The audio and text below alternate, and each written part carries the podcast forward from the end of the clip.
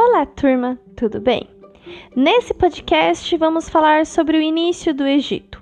Como começou a sua civilização, como foi sua trajetória, o primeiro faraó e os antigos reinos.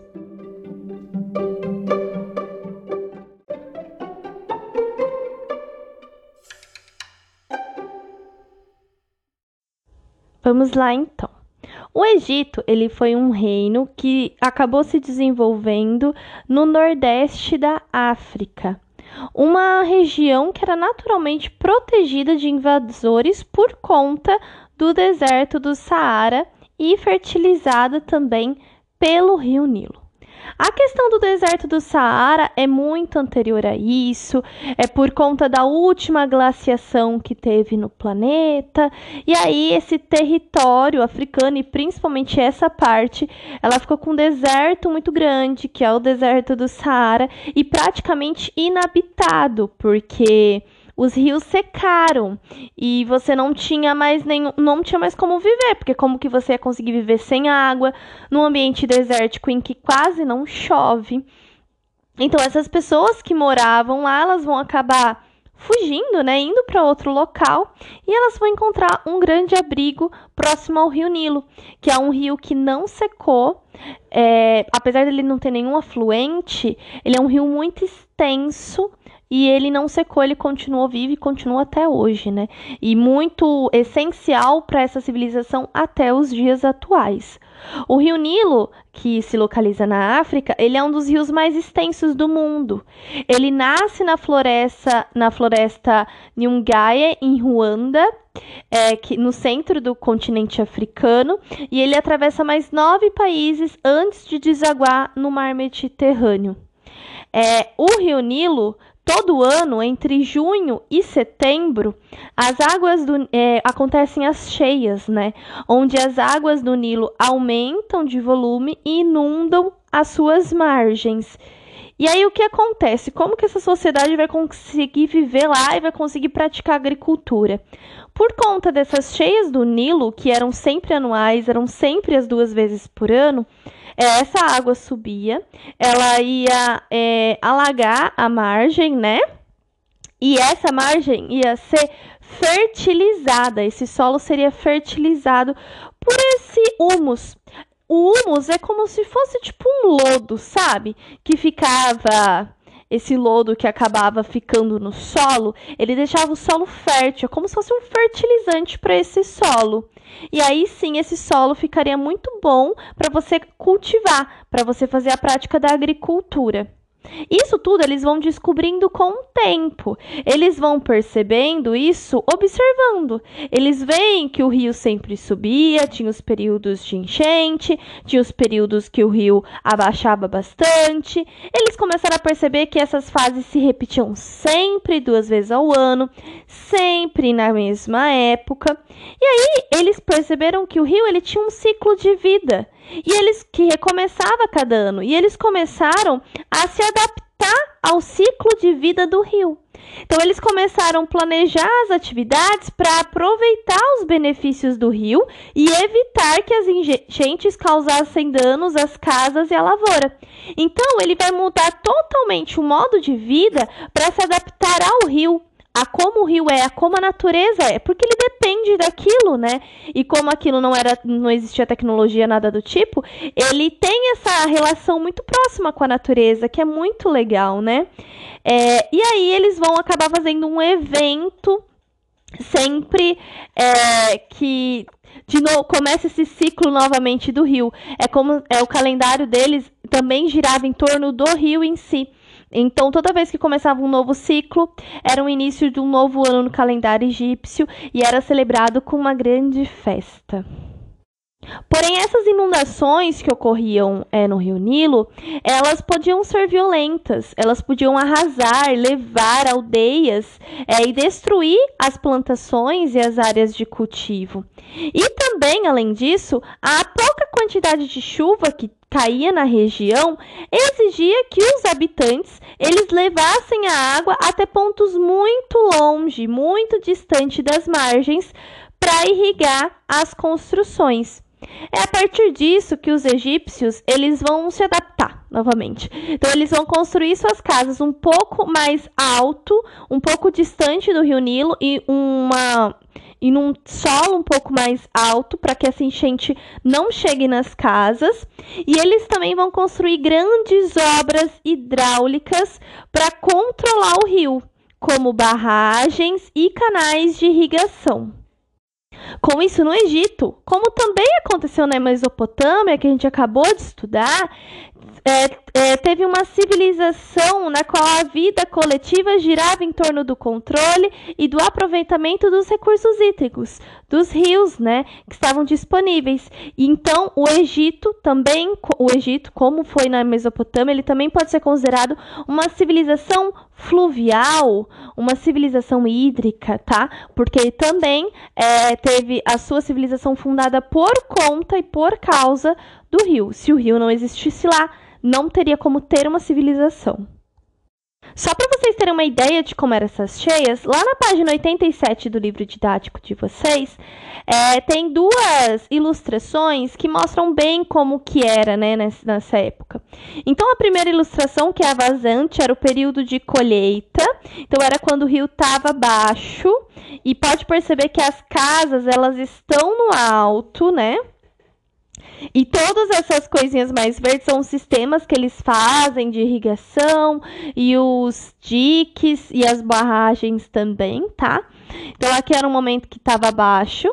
E aí depois que eles faziam a colheita, e aí depois que eles colhiam toda aquela plantação, porque como que era, né? Você primeiro tinha que colher porque não podia ter a cheia quando tivesse a plantação ainda. Porque se isso acontecesse, a sua plantação ia morrer completamente, porque muita água também mata uma planta, do mesmo jeito que ela morre é, por conta da falta de água, ela também morre pela água excessiva.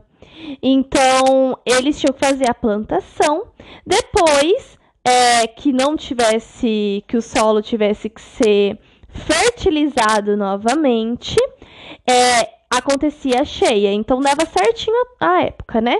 Aqui na outra ilustração vocês podem ver que a cheia já ocorreu, então pode perceber que é o período de cheia porque ele aumentou a quantidade de água se você comparar com a primeira.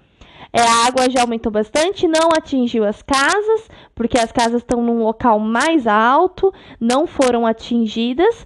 É, e mesmo assim, então a gente vai ter todo esse solo aqui do ladinho que vai ser fertilizado para ser para poder ser plantado novamente, para ocorrer a plantação novamente e depois ocorrer, ocorrer a colheita.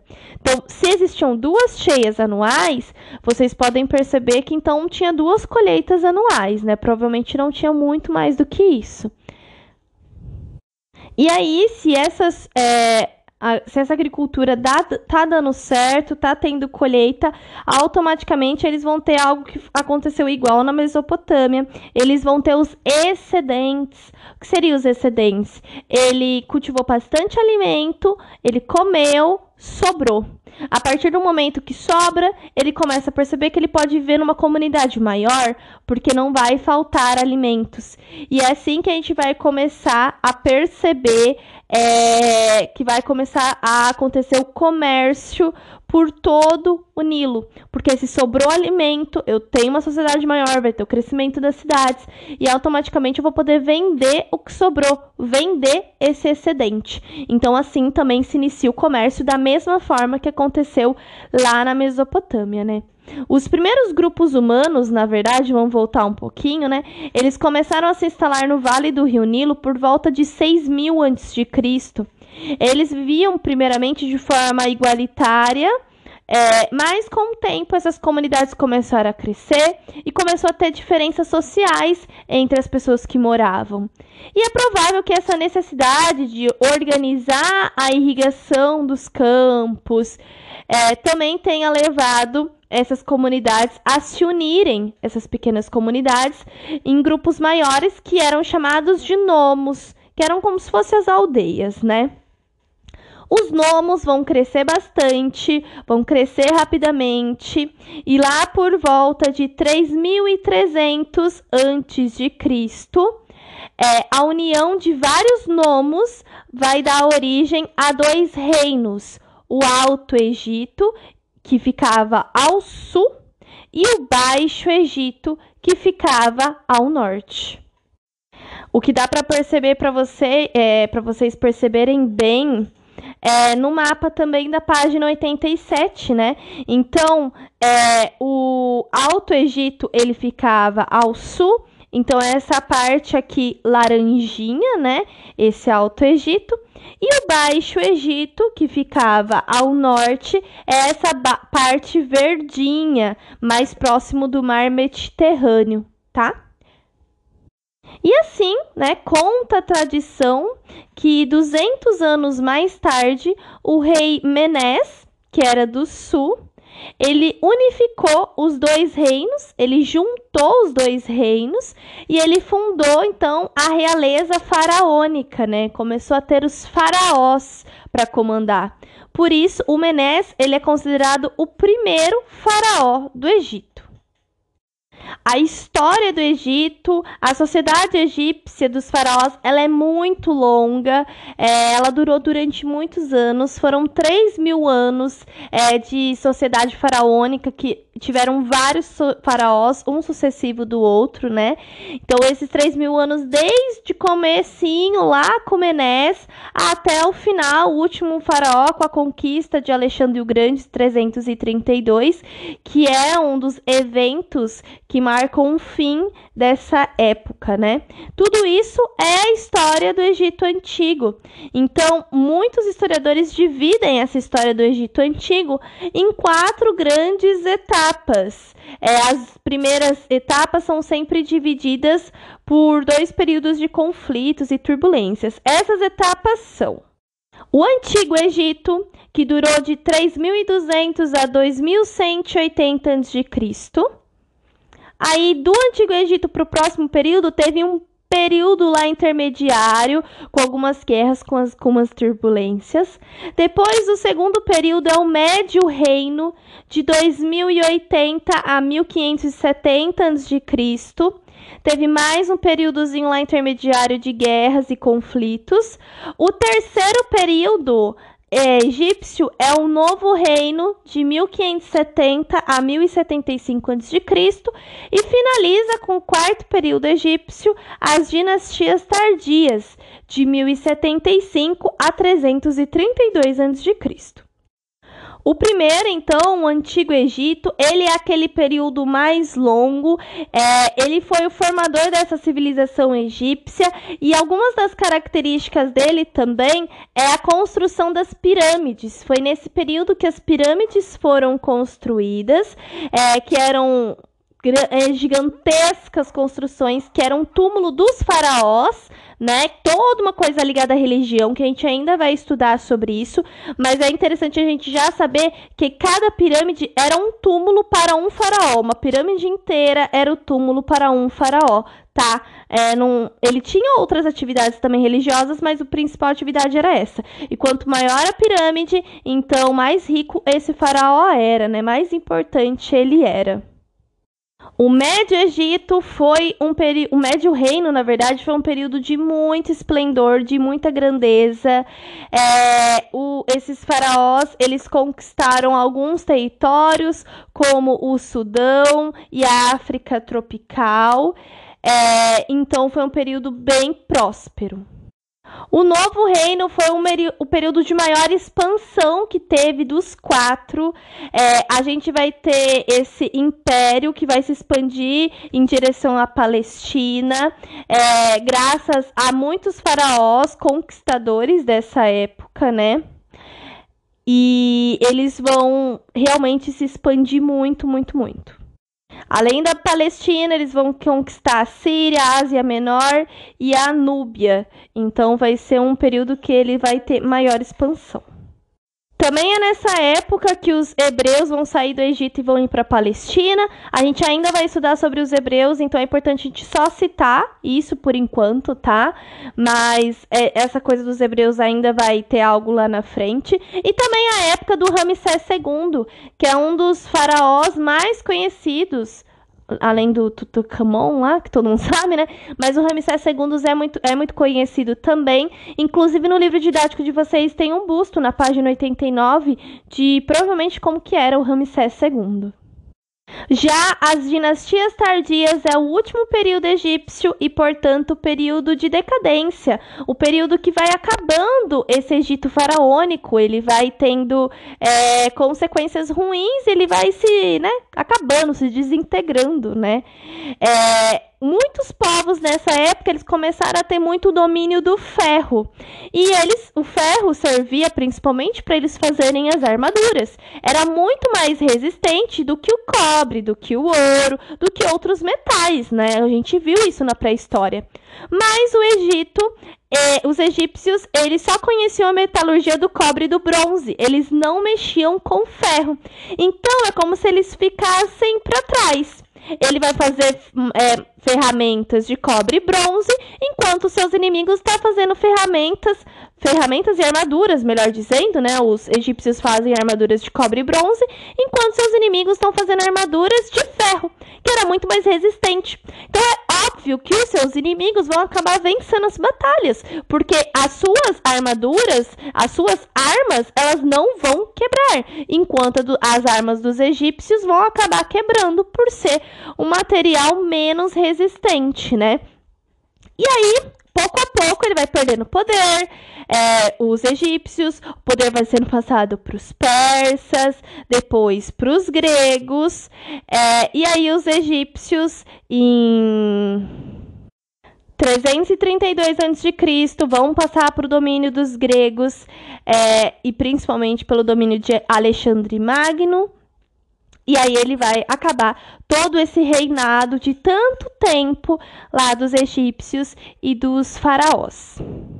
Só para finalizar, é interessante é, eu salientar isso para vocês, deixar bem claro que Egito e Mesopotâmia aconteciam no mesmo período, tá? Não é porque a gente estudou Mesopotâmia primeiro que aconteceu tudo na Mesopotâmia, parou, vai acontecer tudo no Egito. Não, eles eram reinos que estavam lá convivendo ao mesmo tempo. Então, tudo que a gente está falando aqui do Egito estava tendo a Mesopotâmia. Tudo que a gente viu da Mesopotâmia estava tendo o Egito. É que se a gente juntar, é, estudar os dois juntos ao mesmo tempo, fica muito complicado para vocês.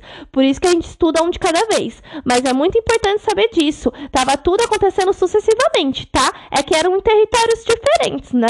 Do mesmo jeito que a gente tá tendo nossa vida aqui no Brasil e tem gente vivendo nos Estados Unidos com outro tipo de vida, pode estar tá acontecendo um fato histórico no Brasil e um fato histórico nos Estados Unidos. Isso também acontecia naquele período, tá? Então, Mesopotâmia e Egito eram ao mesmo tempo tudo junto. Inclusive, é uma das questões de vocês dessa semana. Vou até aproveitar para explicar as questões dessa semana. Primeiramente, é uma linha do tempo que pode ser feita ou uma linha do tempo ou um mapa conceitual, como vocês fizeram da Mesopotâmia. Então, vocês vão fazer do Egito também, é, dessa mudança desses reinos, né? Se você fez mapa conceitual antes, continua com o mapa conceitual. Se você fez antes lá na Mesopotâmia linha do tempo, continua com a linha do tempo, tá? Pra gente continuar igualzinho, para depois você vocês conseguirem comparar os dois, comparar a história da Mesopotâmia e comparar a história do Egito, ok? Na questão B, é para vocês fazerem comparações entre a história dos egípcios e dos povos da Mesopotâmia. O que, que, eles têm em comum? Será que essa sociedade tem algo em comum? Tudo bem que aqui tinha faraó, mas onde eles viviam? Será que tinha algo em comum? É, as construções, a maneira de viver? O que, que eles tinham de semelhante diferente, tá? E na questão C é o finalzinho, né? Por quais motivos a antiga civilização egípcia entrou em decadência? Por que, que ela foi perdendo os territórios? Por que, que ela foi perdendo as guerras? Essa tá fácil, né? é isso, então espero que vocês tenham entendido. A gente só tá no começo do Egito. A gente vai ver bastante coisa ainda. É bem legal esse tema. Espero que vocês tenham gostado e até mais.